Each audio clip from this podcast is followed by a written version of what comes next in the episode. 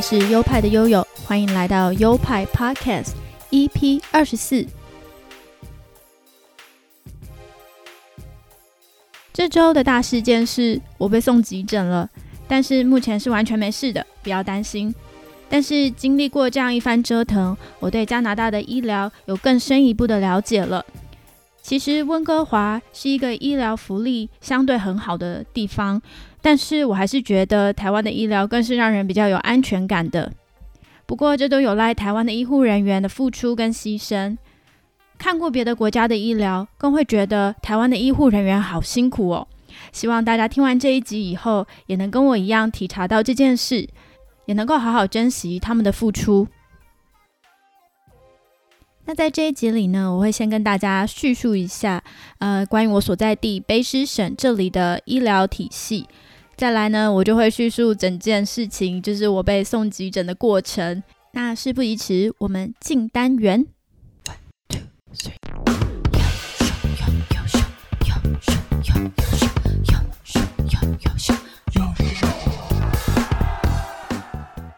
台湾的医疗费用因为有健保，所以大部分都不会花到太多的钱。而加拿大也有健保制度，而且福利好到变成吸引移民的一个很重要的卖点。只要是加拿大的公民、居民，或是像我这样的国际学生，都可以加入他们的健保系统。那在健保系统底下的人都会有省政府发的健保卡。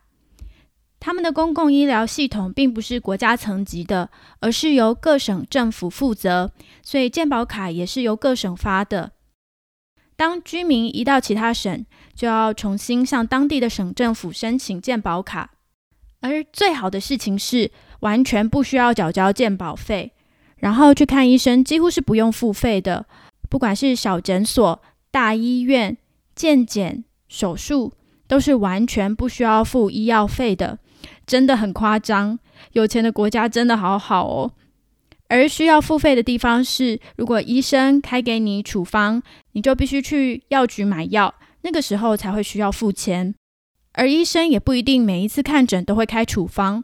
如果医生判定你只是需要在家好好休息，就不需要用药，就真的不需要花到任何的钱。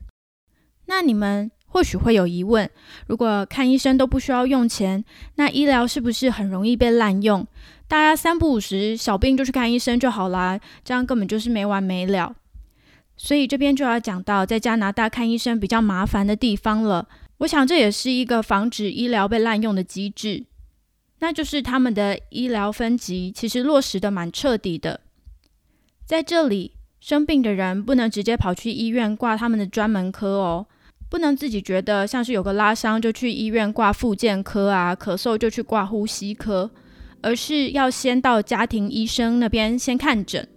那在这里的每个人几乎都有固定配合的家庭医生，家庭医生收病患也有一定的名额，如果名额满了就不会再收病人。所以新移民或新来的人刚到这里就要去打听哪里还有在收新病人的医生。家庭医生都是需要事先预约的，不然就要直接去他们的 walking 诊所，那是走进去挂号排队不用预约的诊所。等家庭医生或是 walking 诊所诊断完你需要什么，才有可能帮你挂号到医院的专科医生，或是到大医院做检查。但是如果症状很轻微，就是到家庭医生或是诊所那边看完诊就可以回家了。那如果到大医院检查完的报告，你也不会直接拿到哦。大医院会送到你的家庭医生那边，或是诊所那边，再由诊所或是家庭医生通知你去看报告。所以整个流程走下来真的是旷日费时，看一个病就要等很久很久。也有听说有些身体不好的老人就是因为这样，最后没有等到看医生就过世的。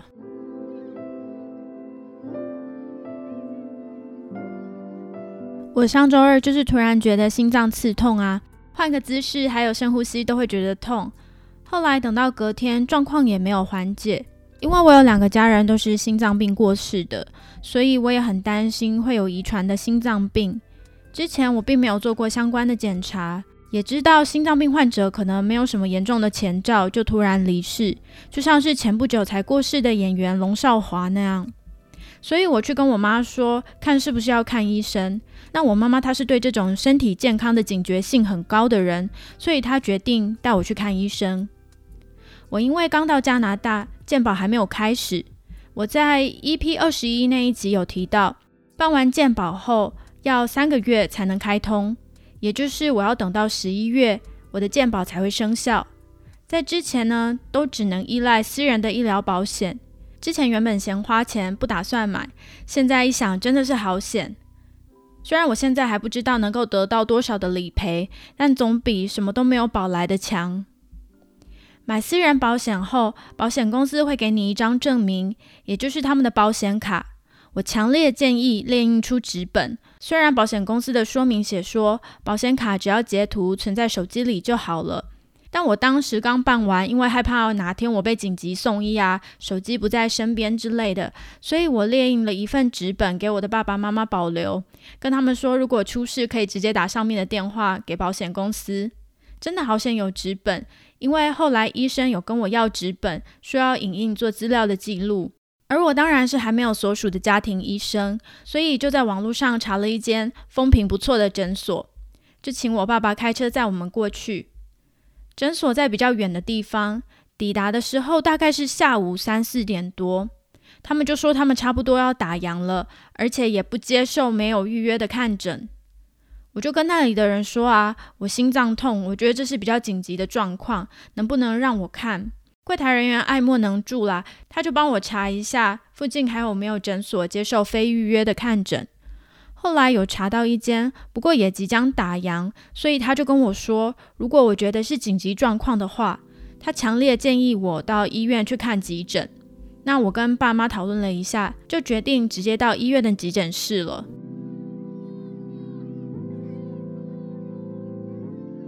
加拿大的急诊室是这样的，如果没有立即的生命危险，大多要花上半天的时间在等待。由于我们走进医院时已经是下午了。预估这样可能会等到深夜，我弟弟就有曾经在加拿大的急诊室干等了七个小时才看到医生的记录，所以我就很犹豫啊，因为这样等下去可能造成我隔天上学精神不济，或者是我爸爸没有办法早起上班。加上我一去柜台问他们，得知我没有健保，就说医疗费要付一千两百二十元的加币，大概是台币两万七。虽然我有私人保险，可是我没有办过，完全没有把握，也不知道能够得到多少的保险理赔。最后再加上我对英文的表达，就是我要如何用英文表达我的症状啊什么的，想到我就觉得很头大，就整个人很想放弃这样。然后胸口的刺痛跟不适感也让我觉得很烦躁，所以我就跟我爸爸妈妈说，还是不要看好了，猝死的话就算了。其实，在我家人心脏病猝逝后，我就常这样想：那是不是一个很好的离开方法？因为不用变得血肉模糊，也不用经历那种失去尊严的年老、长久卧病在床，对家人造成压力这样的状况。那如果人最终都要结束，是不是这样一瞬间的结束，心脏病发这样子比较好？那我的爸妈并没有对我的言论说些什么话。只是后来挂号后，护士叫我去抽血检查。那我就在抽血的这段过程，我的眼角余光就瞄到我妈妈在一旁愁容满面，也很紧张的看着我。我就突然觉得自己好不孝顺哦，觉得自己很软弱，而且不知道在说什么。然后就觉得，嗯，再怎么麻烦还是要面对啦。抽完血后，我就跟我妈说，我留在医院等就好了，请他们先回家休息，接下来我自己一个人处理。后来他们就先回家了，可是还是有不断的传简讯来关心，想见他们其实也是很不轻松的。我挂号完就一直等待，除了被抽血以外，途中还有护士来量血压。嗯，大概等了一两个小时后，终于进到初步问诊的地方。那有一位护士就来问我的状况。原本我很紧张，因为我不太会用英文讲自己的状况。我就跟他说我是国际学生，我的英文不是很流利。那护士人很好哦，就说没有关系。之后他就用很慢的英文，外加上一些生动的肢体语言，让我充分的明白他在说什么。那他的用词也很简单，像是他问我胸口是刺痛还是感觉到压迫感，他会说 like a needle or someone's pressing，并且用生动的动作表达出来，所以没有我想象中的难。这真的是让我放心很多。后来我就去测了心电图，那测心电图的方式就是在我身上夹很多夹子，夹大概一两分钟而已吧。后来就来了一个印度的护理人员，说话超级快，那态度也比较凶。我都不是很确定他到底在讲什么资讯，只是约略的听到，好像说带学生签证来，不然费用会超级贵这样子。那我之前的保险公司在他的说明里面是说带签证的照片就可以了，所以我就秀了手机里的签证的照片给那个护理师看，他说不行，一定要原版。那就好险我有家人在家，所以赶快求援，请他们来接我的时候顺便帮我带我的学生签证。还好我有家人支援。我在想，如果是一般的国际学生，应该是相当不方便的吧？因为那位护理师讲话很快，我不确定我听到的资讯是不是正确的。他好像说，出示学生签证价钱会从一千两百二十降到六百八十之类的。我不知道我有没有听错，账单目前是还没有寄到我家。我中间还验了 COVID-19，被捅了鼻子。后来我又被带到了建筑的更深处，我才知道刚刚那些地方都只是初步的检查而已，接下来才是重点。接下来我进入的地方才是候诊室，护士先叫我去验尿，他们的验尿裁剪好大一管哦，不像是台湾都只是用一支小小的试管在做检验，这真的是一个什么都好巨大的国家。整间其实就很像服饰店的试衣间，一小隔间一小隔间并排。那也没有门，只是用帘子拉上这样。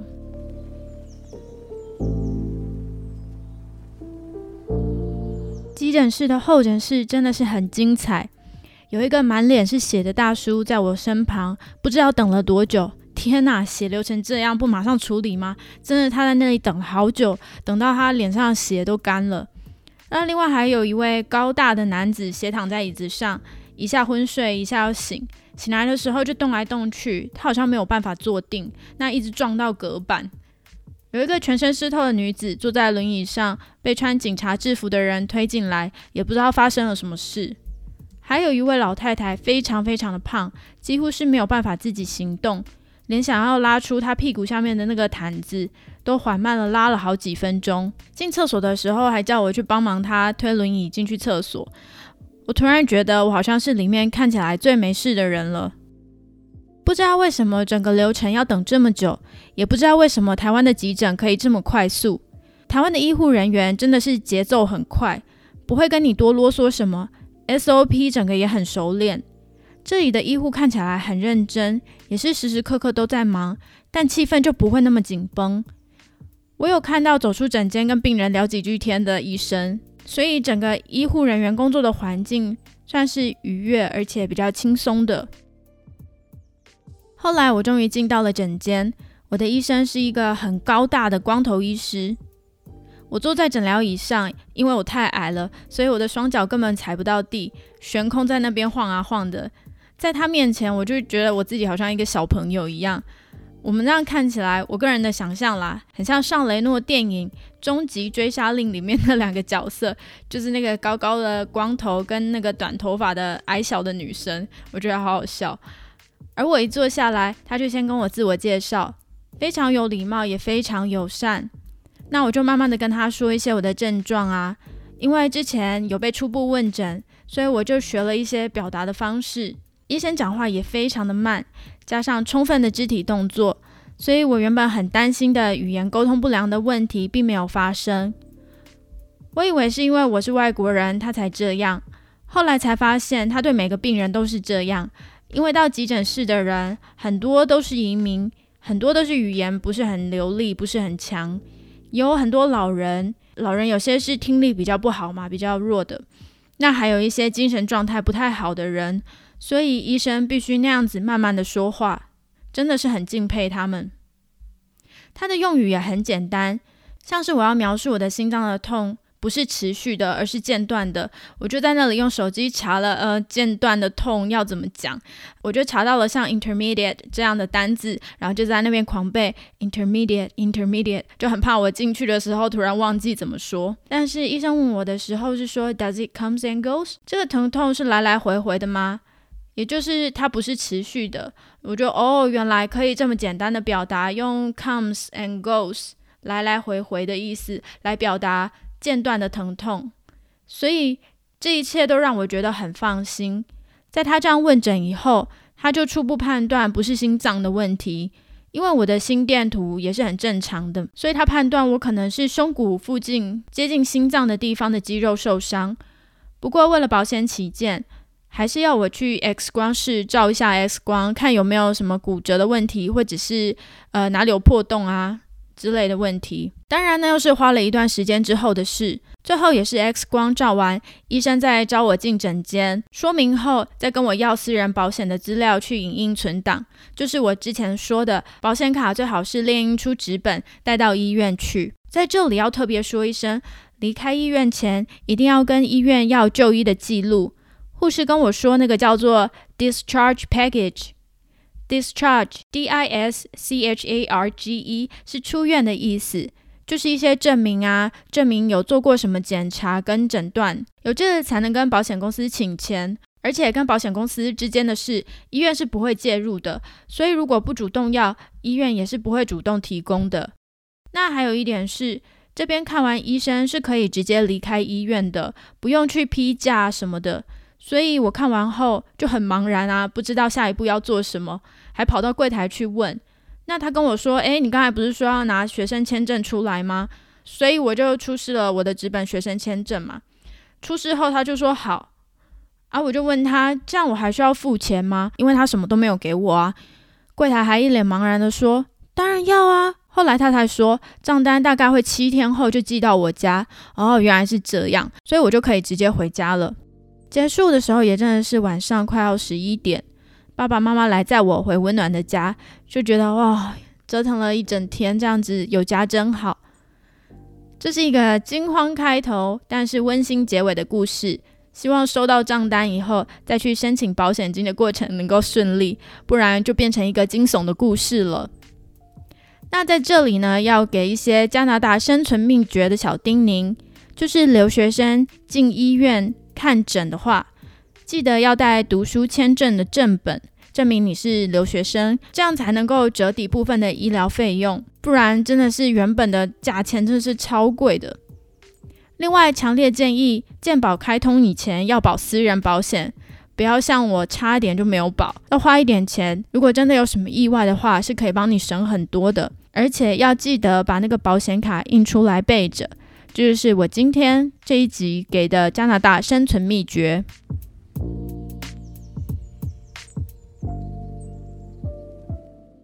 哦，对了，在跟朋友讲的时候，他们都问我为什么会伤到胸骨附近的肌肉啊？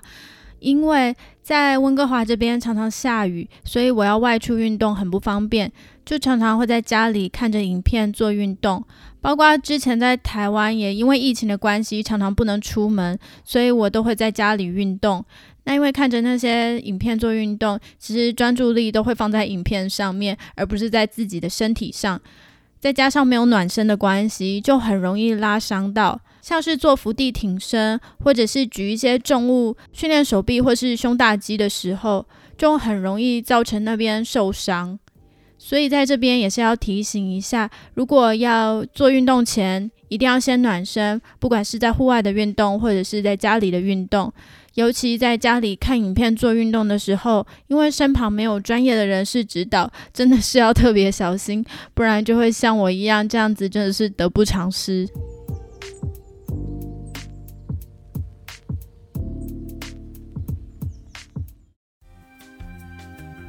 好的，那这就是今天全部的内容，希望你们也会喜欢。喜欢的话，再麻烦你们多推荐给亲朋好友们哦。那我的节目有赞助的连接，赞助的连接就在每一集的节目说明里面。我的节目还有官方的 IG 账号，最近我开始在 IG 上越贴越多跟生活相关或是这里所看到的照片了。那可以到 IG 去搜寻优派底线 Studio 就可以找到了。拼法是 Y O P I E 底线 S T U D I O。希望今天提供的资讯都能对你们有帮助。那有什么建议，也欢迎留言或者是到 IG 私讯给我哦。不管是旧朋友还是新朋友，都非常感谢你收听到这边。那我们今天就到这里，下周再见喽，拜拜。